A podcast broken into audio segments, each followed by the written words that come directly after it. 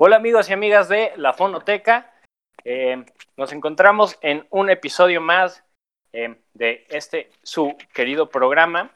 Eh, me ausenté dos programas, lo lamento mucho, hacerlo, pero estamos de vuelta. Sé que los dejé en muy buenas manos, Chris, el Morro y JP. Este, pues demos inicio a este programa hablaremos sobre la música electrónica, en específico los festivales. Eh, Chris, eh, JP, hola, ¿cómo están? Buenas, buenas. ¿Qué ¿Todo bien? ¿Todo bien? Eso, eso, yo también estoy de maravilla aquí en mi respectivo hogar, esperando que pronto termine este cagadero, ¿no?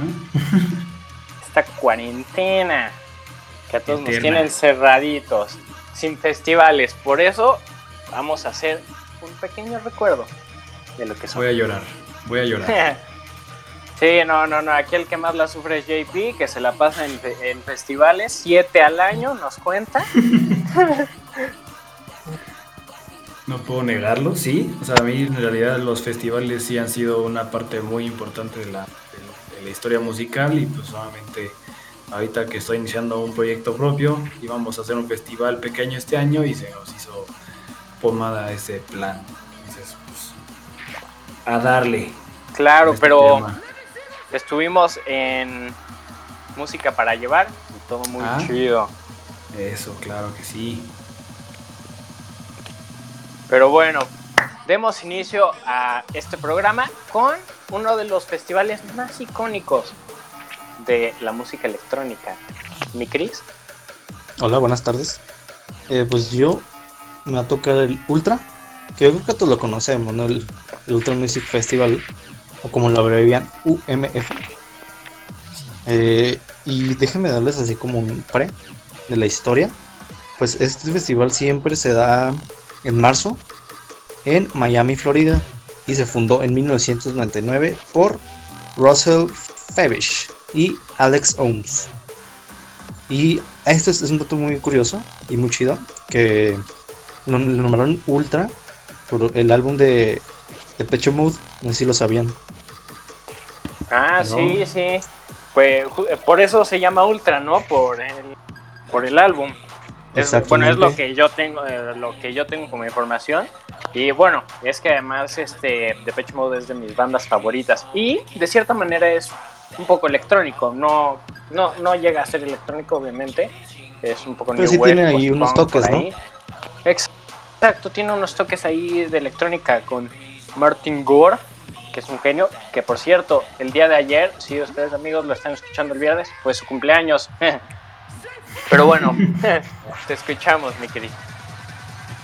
Ah, pues al año se recaudan alrededor de 170 mil personas. Ah, tantito nada más.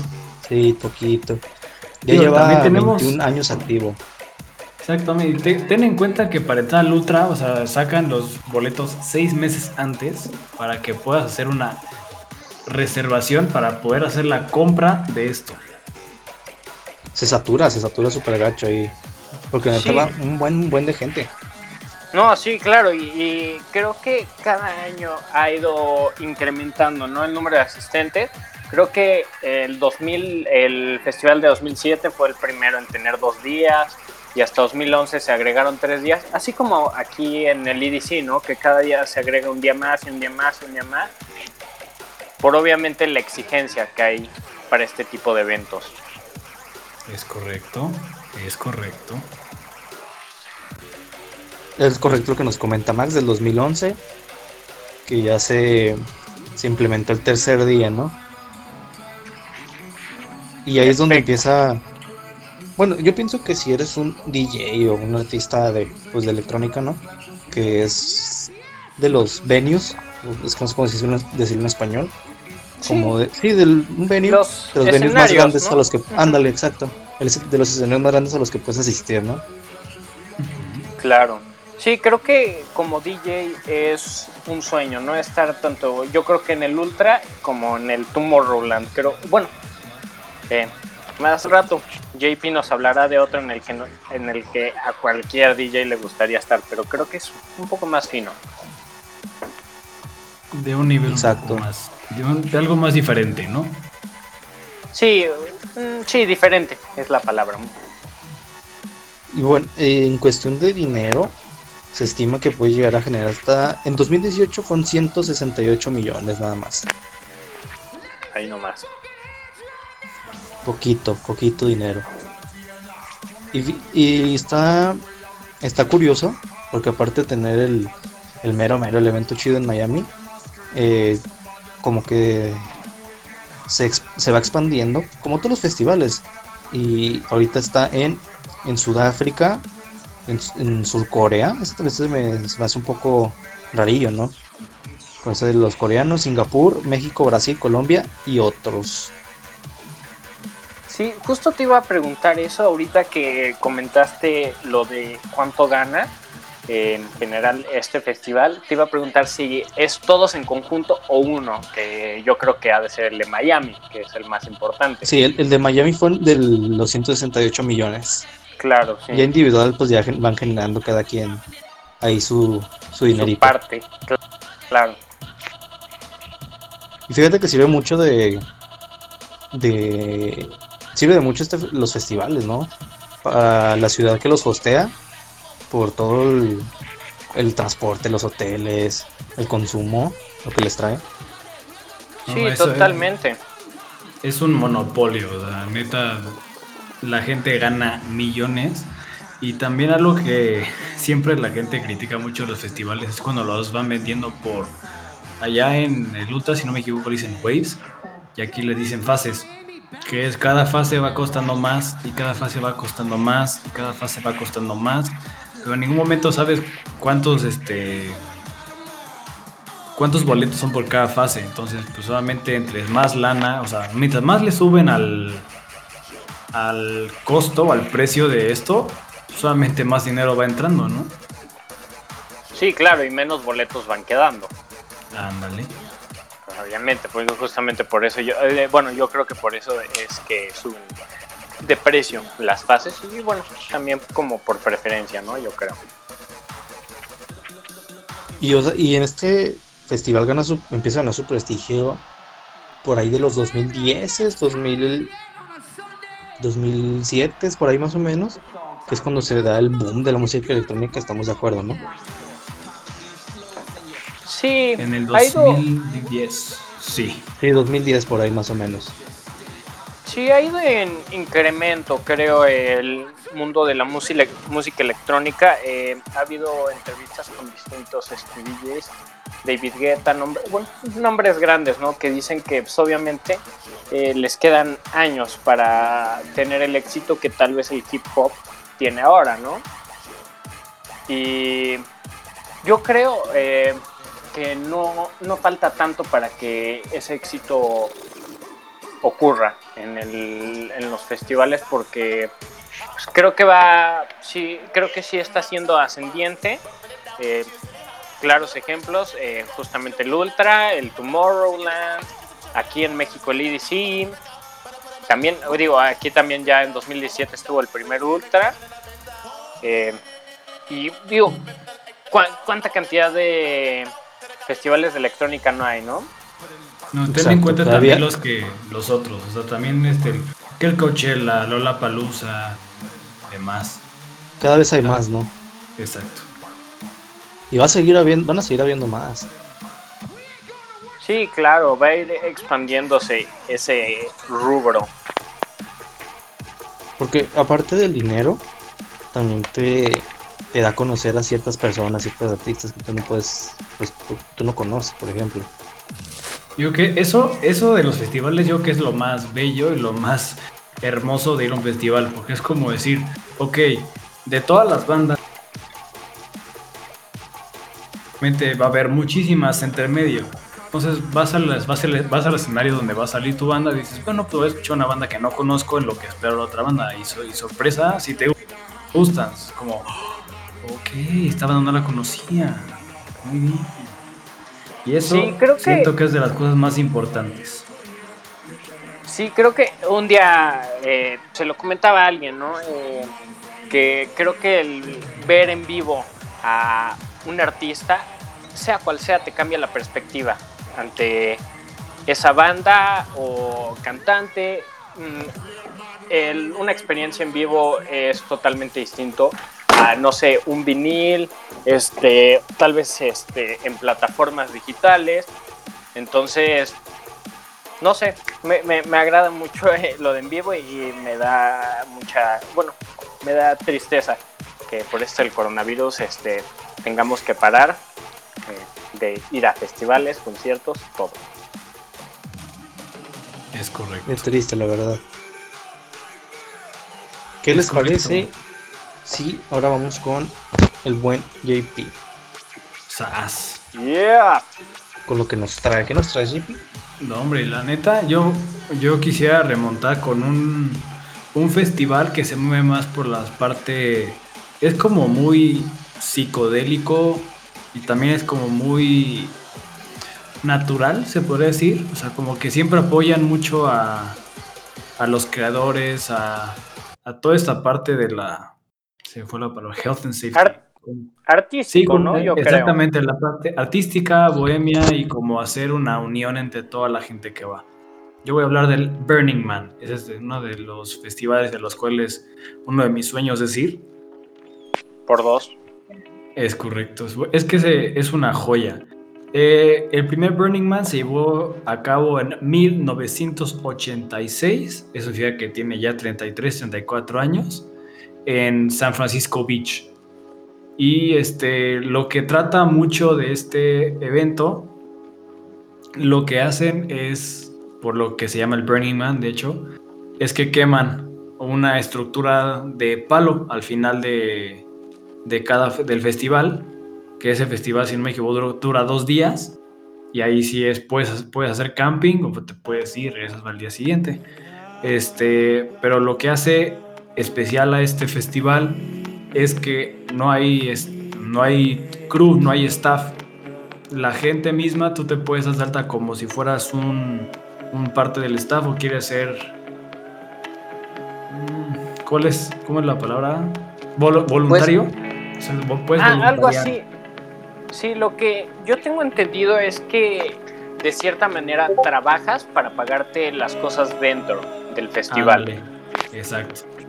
Exacto. Entonces, algo que está bien, a mí me, llama muchísimo la atención de esto, es como, ok, pues yo quiero formar parte del staff de audio, ahí estás moviéndole los cables y moviendo acá las, pues, las tornas o lo que tú quieras, ¿no? Pero la neta, o sea, vamos a decir que siento que es una manera muy humana de decir, ven a nuestro evento. Y pásala chido, pero también pues no es de gratis, o sea, también chambeale. Claro, y, de cierta manera es crear, ¿no? Exacto. O sea, a partir de una creación, también crear.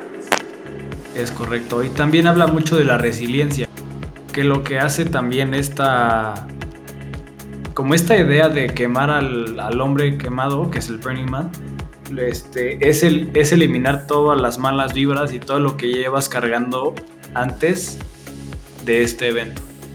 Entonces eso que siento yo que es una manera de resiliencia y decírselo a tus asistentes es de las mejores las mejores cosas que te pueden pasar, creo yo. O sea, les estás dando de una manera pues completamente humana a la persona, ¿no? Claro, sí, totalmente.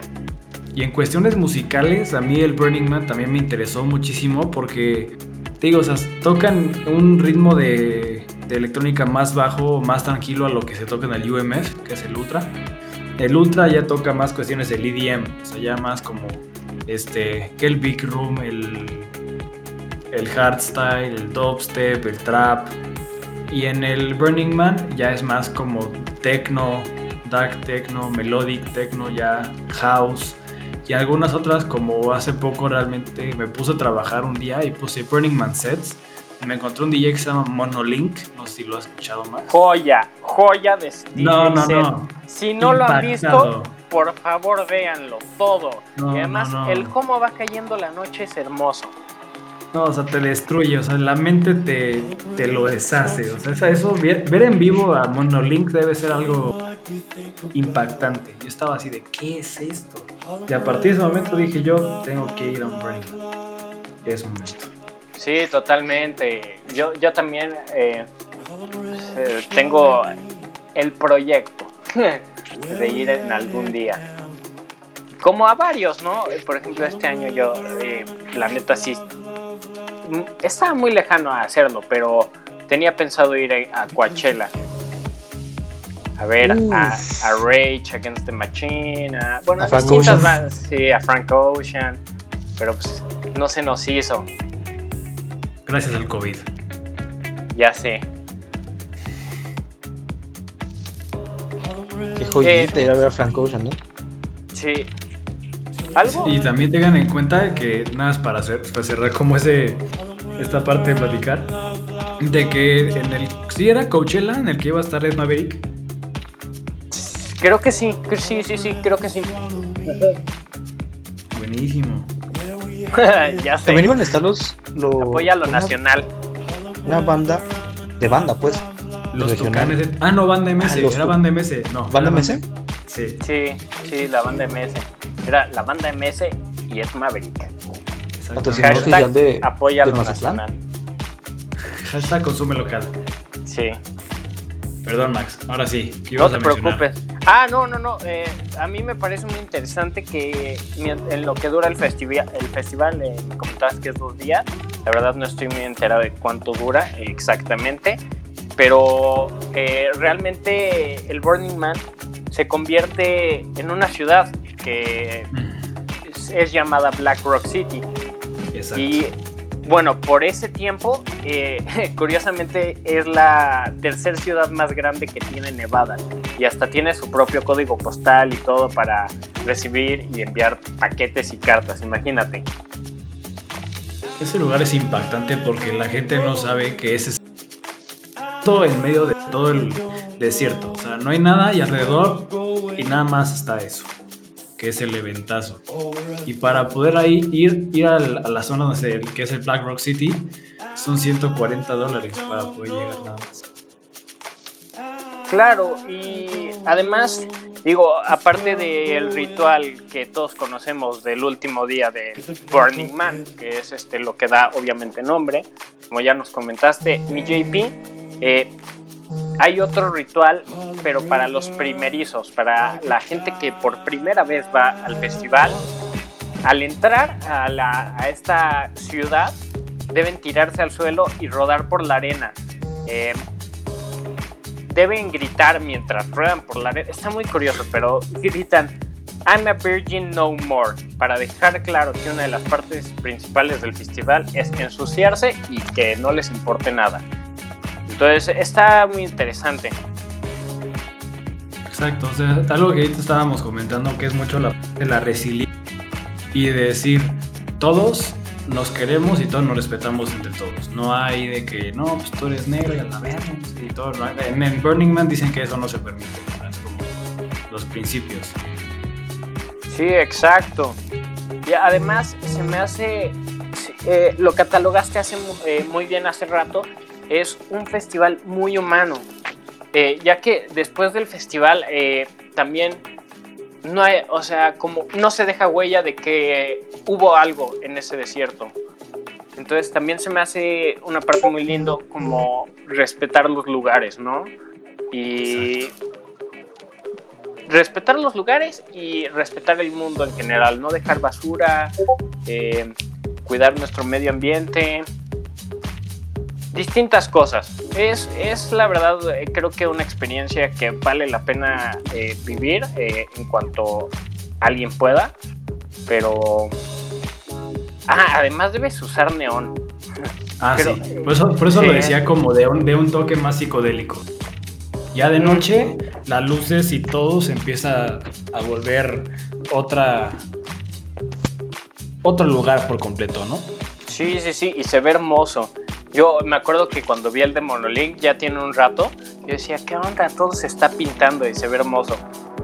Sí, muy, muy cañón. Ahí sí, pueden ver el, de, vean el de Monolink o el de Who Made Who, también está buenísimo. Uh, Who Made Who es de mis bandas favoritas, bueno, de mi, es un dúo, es de mis dúos favoritos de, y vino al EDC el, este año.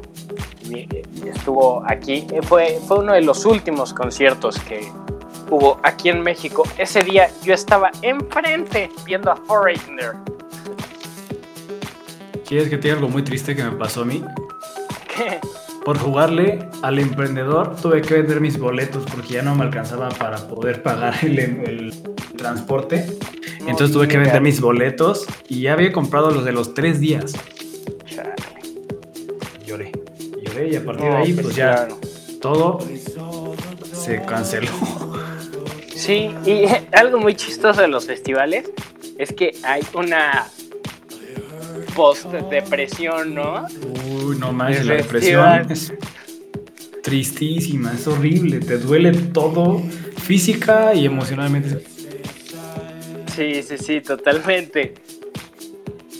Ahora. De hecho, ahí. ¿Verdad? ¿Qué ibas a decir, Max? No, no, no, no, no, eh, vas, vas, vas. No, de que de hecho tú nos tienes una sorpresota de un festival que se viene puerco, se viene. Ah, sí, sí, sí. No, ahorita se los cuento, pero sí, a mí, ¿sabes también qué me ha pasado en eso de los festivales? Hay veces que pues, obviamente no logras ir a uno, ¿no? En el momento en el que está ocurriendo también tienes una cierta depresión. Así de, chale, güey, podría estar yo ahí en este momento. ¿Qué hice? ¿Por qué no fui? Está, están bien baratos los boletos. Tienes toda la razón. Ese, ese sentimiento es horrible. O sea, que es como decir, no manches, yo quería ir a ver. Por ejemplo, ahorita, Who Made Who y no fui. ¿Por qué no fui? ¿Por qué? ¿Cuándo va a volver? No lo sé. Sí, no.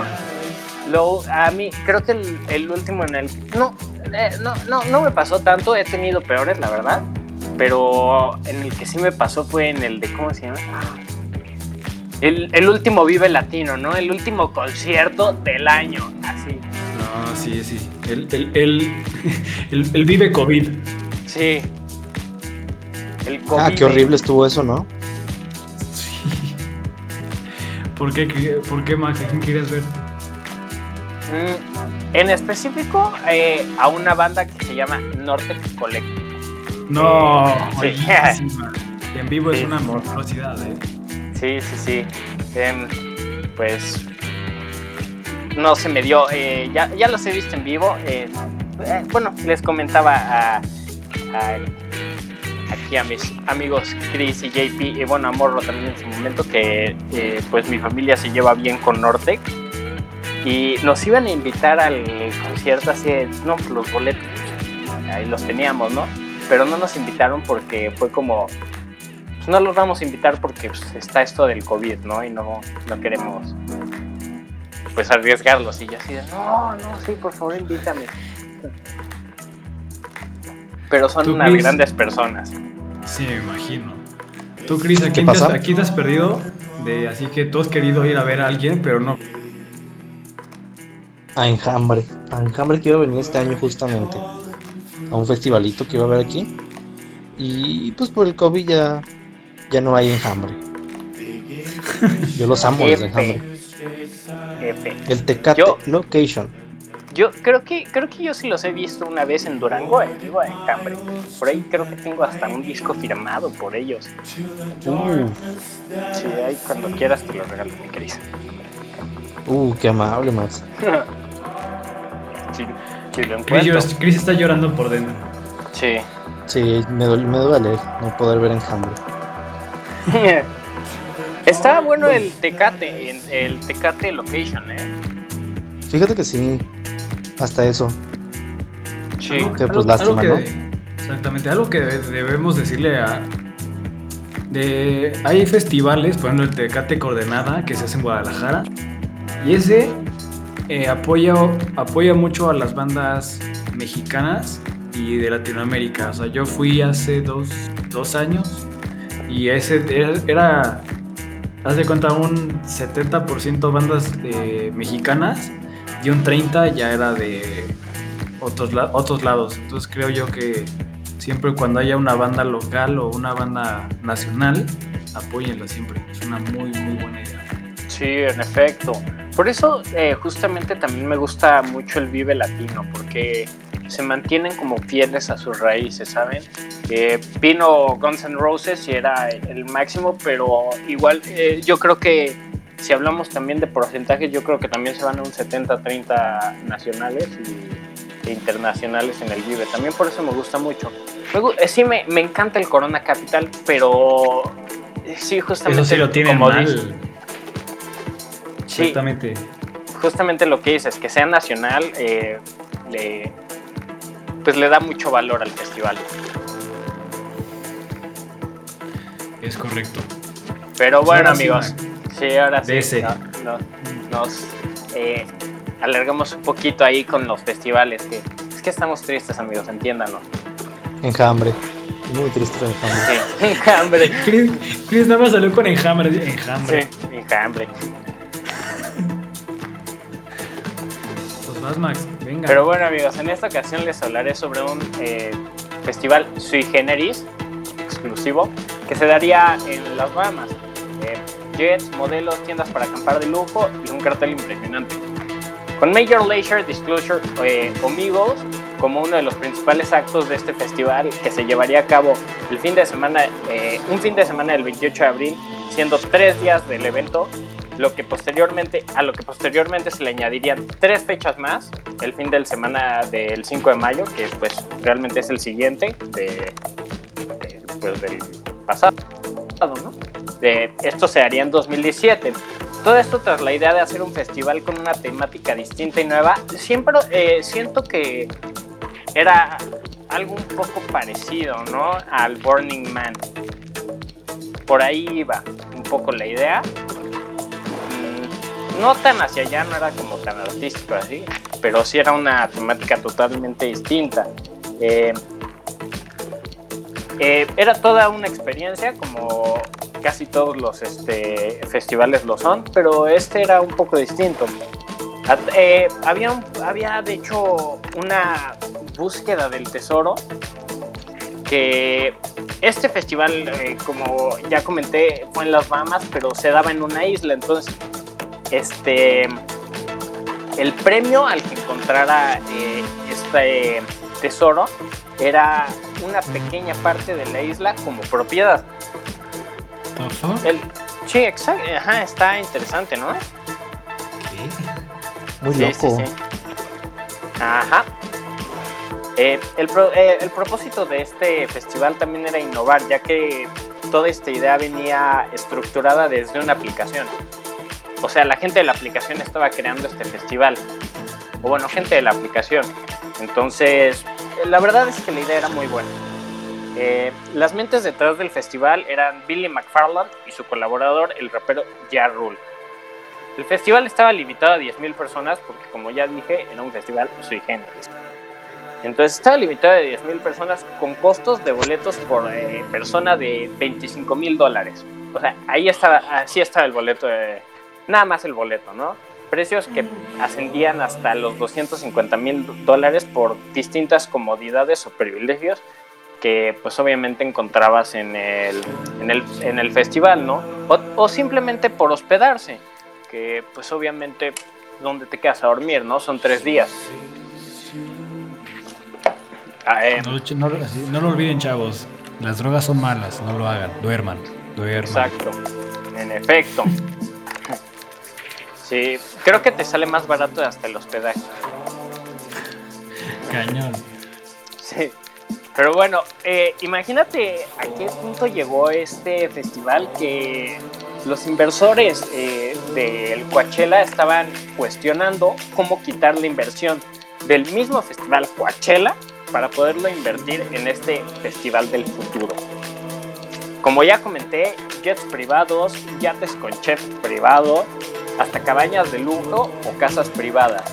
Eh, algo que llamaría obviamente mucho la atención a la gente y en menos de 48 horas serían sold out el festival.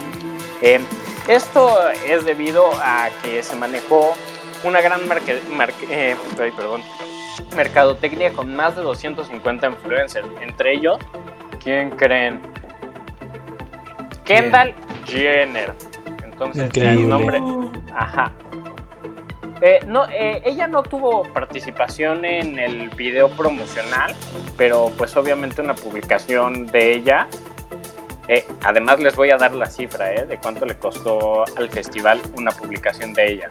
349 mil dólares, solo un post. Nada más. ¿Cobra más Luis Miguel eh? por hacer un comercial? No Eso sí, no sé, pero 349 mil dólares, yo no les digo que no. Luis Miguel cobró. Por hacer un post, créeme que no. Pues no, evidentemente no. Pero Luis Miguel, esta es una cifra increíble también. Cobró un millón de dólares por el último comercial que hizo con Uber. Con Uber Un millón de dólares. No, pues sí, es que ya es de otra talla, Luis Miguel. No manches, o sea, 349 mil dólares, Sí, en efecto. Solo un post. E, ella solo tuvo un post. Eh, obviamente, bueno, eh, eh, ese post tenía un cupón de un pequeño cupón de descuento. Pero, además de Kendall Jenner, Bella Hadid, Emily Ratajkowski, Alessandra Ambrosio, Chanel Iman y bueno, eran 10 modelos y lo top. Lo top en el mundo del modelaje, ¿no? Eh, juntas para promocionar eh, este gran festival. Entonces, imagínate las redes sociales infestadas del festival. Pero, ¿cuál es este festival? Ahí te va, ahí te va. Oh. Eh, el festival vendía la idea de ser Pablo Escobar por, durante tres días en la isla del mismo, eh, es una isla que Pablo Escobar tenía en las Bahamas y pues a los organizadores del festival eh, se les ocurrió un día aterrizar ahí, lo vieron, dijeron, güey, está verguísima. Y se les ocurrió hacer eso. Eh, un festival que además otorgaría cientos de trabajos a gente de las Bahamas, como como se podrían dar cuenta, un festival diseñado para la gran elite del mundo, porque obviamente mm, yo no voy a pagar 25 mil dólares por un maldito boleto, ¿sabes? O sea, no, puedo. No, no, no Nunca, no. ¿En, pesos cuánto es, Max? ¿No sabes? 25 mil dólares. Ahorita no sé en cuánto está el dólar, pero te lo investigo. Dale un 23. Dólar, mira, ahí te va sí, 22.45. Eh, pongámosle 25 mil por 22.45. 561 mil pesos 250. No, no. Increíble. Paga eso un boleto. Ahora, como ya les comenté, eh, había gente que llegaba a pagar hasta 250 mil este, dólares por mm, toda la experiencia del festival, más lo que consumieran dentro, obviamente. Entonces, ahora échale 250 eh, por 22.45, que te da 5.612.500. Ajá, ajá. Ahorita. Lo imagínate, saco de la cartera. exacto, imagínate así para que ya lo pagaste y entraste para que te una cerveza caliente. ¿Cómo de que no? ya sé. Pero bueno, em, vamos entrando a lo interesante. También, aparte de los 250 este, mil dólares que alguien se pudo haber gastado, eh, la gente ah, eh, existía una pulsera para dentro del festival, entonces días antes, exacto, entonces días antes este, la gente le metía dinero. Mm. No sé las cifras, se comenta que eran cifras estratosféricas dentro de las pulseras, solo para la recarga de la pulsera dentro del festival. Entonces, sí, es, está cañón. 6 millones por el servicio de alimentación para todo. ¿Qué la nota? 35 ¿eh? millones en ofertas a grupos. Sí. Eh, una isla con un valor de 8 millones de dólares. 38 millones de dólares en solamente el montaje de escenarios y en general del festival. Y un total de más de 100 millones de dólares en la realización del festival. Que yo creo que fue más, ¿eh? Y por si aún no te atrapa la idea de este festival y no dices como, verga, güey, yo quiero ir cuando tenga dinero, porque obviamente tienes que tener dinero. Eh, está, por, está por venir lo más interesante. Amigos, todo fue un fraude. Yeah. Una isla que no era. Ajá. A ver, te escucho, te escucho. No digas que qué. Qué sorpresa, ¿no? ¿Qué te digo? Increíble. Así es el mundo. Pero bueno, una isla que se supone era de propiedad de Billy McFarland, eh, que además eh, es una isla sin capacidad de recibir tan solo el 20% de la gente que ya tenía un boleto asegurado. O sea, no podían ni entrar mil personas a un lugar que estaba asegurado para cinco mil personas, porque obviamente las 10.000 eran entre las dos fechas de, de, este, de este gran festival, ¿no? Eh, los, los bahameños obviamente siendo sobreexplotados, sin pago alguno, como toda la gente detrás del festival. Gente trabajando las 24 horas del día. Eh, recordemos que para realizar un festival, y JP no me va a dejar mentir, necesitas un mínimo de 12 meses de anticipación. Si es que, si es que, porque si, si te das un poquito más atrás, está cabrón. Exacto, está, está muy difícil de hacer un festival. Para todos aquellos que quieren hacer un festival, eh, tomen sus precauciones. Este, bueno, esta gente tenía seis semanas para hacerlo. Seis semanas. ¿Qué? O sea, es imposible. Ah, ajá. Entonces, conforme se acercaba la fecha, el staff tenía serias dudas sobre la veracidad del festival. Y el organizador, eh, Billy, él siempre dijo como, aquí no, aquí no queremos este, problemas, aquí queremos soluciones. Entonces, bueno, pues la gente se veía, ¿no? Obviamente le creían. Billy es, eh, es una persona muy inteligente, pero un maldito. Eh, ahora, lo chistoso es que Billy McFarland, del que ahorita les hablé, recaudó millones de dólares solo con el propósito de tapar su otra gran estafa, una tarjeta de crédito llamada Magnesis, que era, era un proyecto que tenía anteriormente del festival. Para no irme tan lejos, era una tarjeta de crédito que te brindaba muchos beneficios y bueno, estos beneficios nunca se cumplían. Entonces, pues la cuenta tenía varios problemas y con lo que recaudó del festival pagó la, Exacto. Eh, pero bueno, eh, para no alejarme ya tanto, eh, las redes del festival infestadas de preguntas sin una respuesta. y la noche previa al evento, muy chistoso. se desataría una un gran aguacero que terminaría afectando lo poco que se había montado. Qué mala suerte. Entonces. Y qué horrible también. No, qué mala suerte, no pero también ten en cuenta por del staff que se tardó todo el tiempo en el staff, el staff pobre, pero el güey eh, maldito, ¿sabes? Carmen. Pero bueno. Llegamos Totalmente. Al día del evento, porque sí, no se canceló, amigos, se siguió. A pesar de que todo lo que se vendió no era realidad.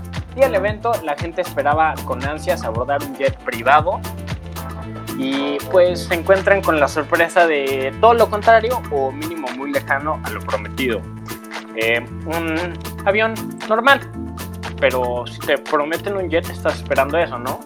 Entonces metieron a mucha gente en un avión normal con el logo de Fire y así, los mandaron. La gente todavía con esperanzas, ¿no?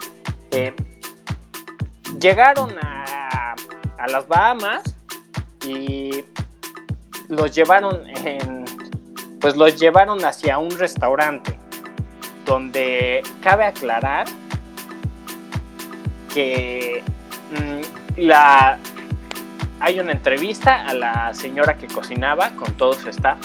La señora ni siquiera estaba enterada de que tenía que hacer de comer ya para quién sabe cuánta gente.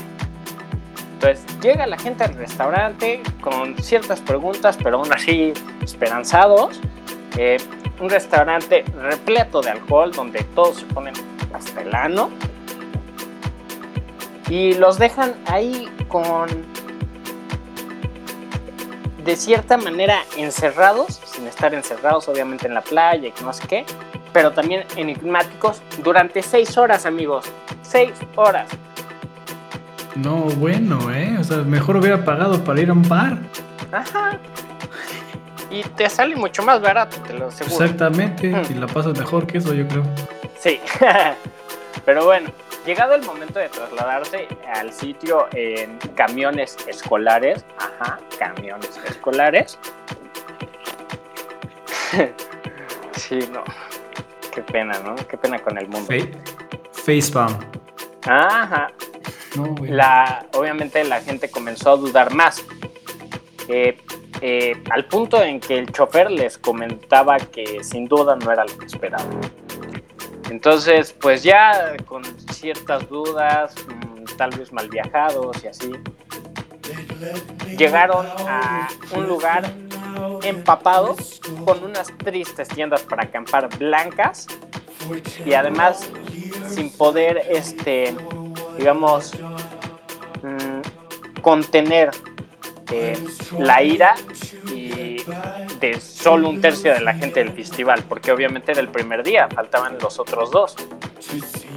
Entonces, la ira, no había camas suficientes, todo mal. Llega la noche y bueno, además de que las maletas tardaron años en llegar, no había casillero, no había nada. Llega la noche, eh, todos empiezan a, buscar colchones en donde dormir, así de que había gente de que así de que se llevó todo el papel de baño con ellos, toma, toma, robos, eh, desapariciones, incendios y un festival que se convirtió, que se estaba viendo convertido en un caos. Ok. Oye, eh, qué, padre, ¿eh? Sí. Sí, no, una experiencia increíble los 25 mil dólares bien invertidos. Sí, no, no, no, totalmente. O sea, si a mí me preguntas Burning Man o Fire, Fire, por favor. ¿Cómo de que no? Sí, pero bueno, entonces obviamente se convirtió en un lugar peligroso tanto para los asistentes como para los trabajadores, que también obviamente fueron víctimas ya que ni siquiera se les había pagado, ¿no? También eso pues es importante aclararlo. A nadie le pagaron. Pues se roban todo el dinero, o sea. Prácticamente. Nada. Pero bueno, pasada la noche se haría oficial la cancelación del Fire. Eh, y bueno, imagínate el aeropuerto de las Bahamas. Con más de mil cabrones buscando cómo salir. Y estos güeyes sin soluciones, o sea, no podían regresar a nadie. Porque ni siquiera sabían qué estaba sucediendo los güeyes del, aeropuerto. Sí, totalmente. Bueno, no, yo creo que sí, pero aquí el problema fue realmente de la organización de supuesto festival. Pero bueno, para no irme tan largo, eh, Billy McFarland terminó siendo detenido por fraude. Evidentemente. Sin embargo, fue liberado. Sí, pero fue liberado por, por una fianza que él pagó. Entonces, mm, ah, no sé. Ahora, lo, lo, más divertido y también triste. Sí, sí, para mí es triste. Él siguió con el estilo de vida que llevaba y para mantener ese estilo de vida siguió defraudando. ¿Y saben qué es lo más chistoso? Que fue con la misma, eh, con el mismo correo del Fire Festival. No. Y la gente lo creyó. Sí. Em, hubo, al parecer, alrededor de 15 personas que pagaron 100 mil dólares por ir a una gala en la que ni siquiera en la que ni siquiera puedes entrar.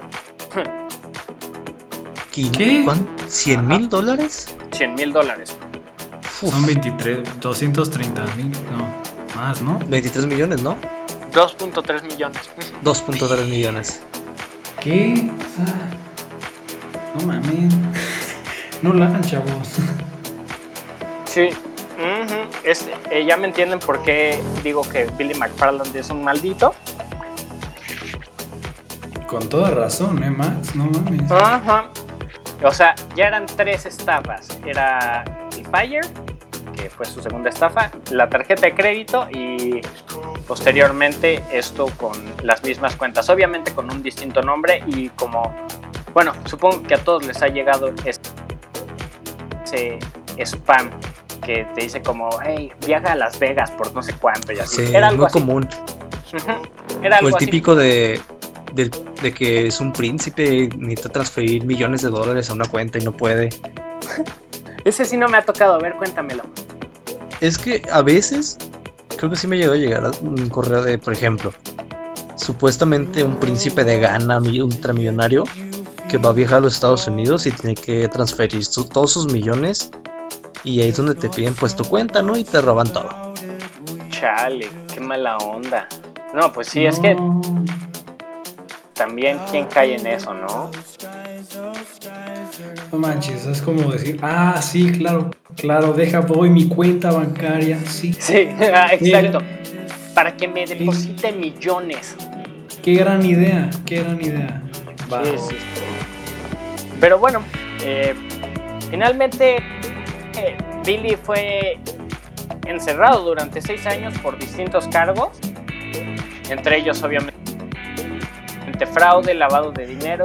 Bueno, eran cinco cargos muy cañones. Seis años se me sigue haciendo poco. Eh, actualmente sigue en prisión, ya que creo que fue encerrado en 2018.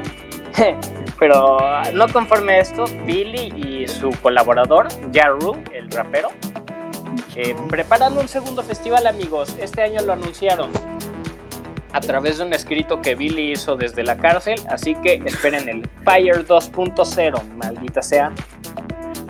La cuarta estafa. bueno, ya veremos quién compra, ¿no? Si compran. Creo que no. No, yo sí creo, la neta. Sí va, a haber gente que va No, sí. Yo también creo que va a haber gente que compra. Sí. Pero bueno, con esto nos podemos dar cuenta que hasta la elite mundial, que se supone que están más preparados y que no sé qué, ajá, que realmente no es cierto, fue timada por alguien que se vio más hábil que ellos, ¿no? Y bueno, esto nos da una reflexión, ¿no? El único animal en el mundo que tropieza con la misma piedra es el hombre. Ese uh, hombre. Muy buena frase. Cachetado con guante blanco. Sí, pequeño. Ustedes, usted no sé si estaban enterados de lo que pasó en ceremonia en el 2018. Eh, cuando estuvo. Ah, no. Estuvo Bjork. Ah, claro. Estuvo Underworld. No sé si estuvo Kendrick. no, ese fue en el 2017, ¿no? Exactamente, ese fue un año antes. Exacto, ahí sí debo decir que yo estaba en el, yo estaba, yo fui a ese festival, de hecho aquí ¿Qué tal?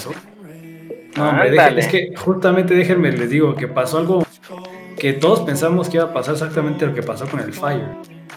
O sea, imagínate, ya pagaste el boleto, ya pagaste el moverte, porque yo soy de Querétaro y ese evento es en Toluca. Entonces ya contratas esto, un transporte, el transporte te lleva, y estando en la fila, o sea, ya en la fila para poder entrar al festival, hay unas ráfagas de viento impactantes, nefastísimas. Y nada, de El foro Pegaso, ¿no?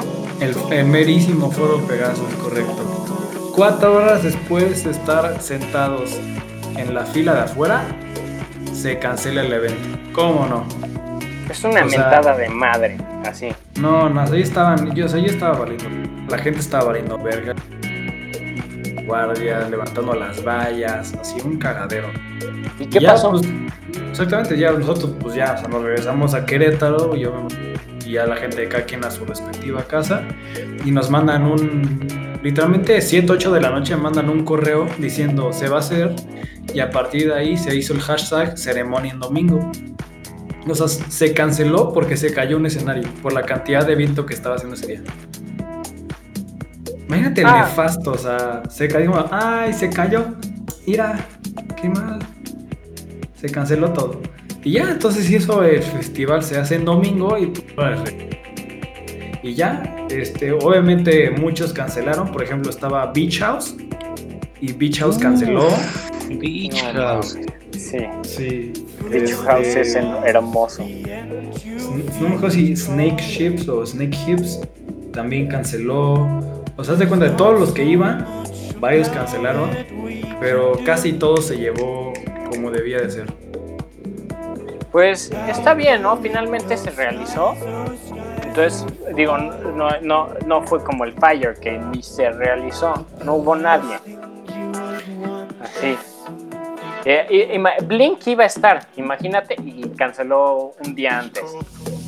Todo, eh, eh, bueno, Blink fue, creo, el único que canceló en este festival y a los demás los cancelaron, los, el mismo staff que se dio cuenta que no iba a ser posible, entonces creo que uno de los del staff los canceló.